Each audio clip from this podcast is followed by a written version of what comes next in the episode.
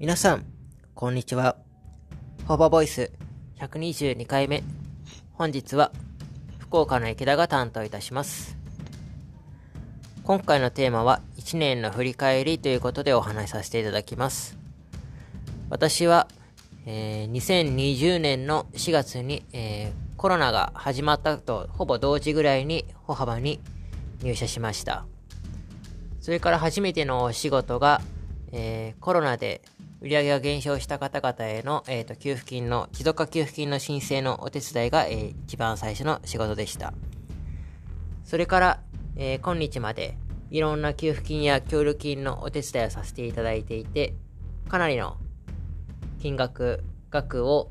お手伝いしたんじゃないかなと思っています。コロナが一旦収束してもう終わるかなと思ったんですけども、また新しいのも登場したりして、えー、来年も同じように協力金、給付金の申請が多いんじゃないかなと今ではなんとなく感じています。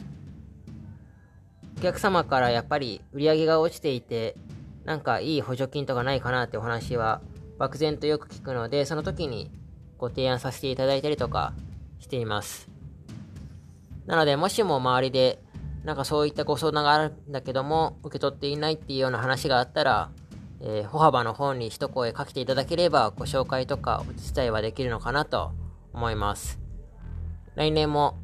えー、給付金とかのお手伝いしながら、通常のお仕事も一緒に並行できたらなと思います。2021年もお疲れ様でした。また来年もよろしくお願いします。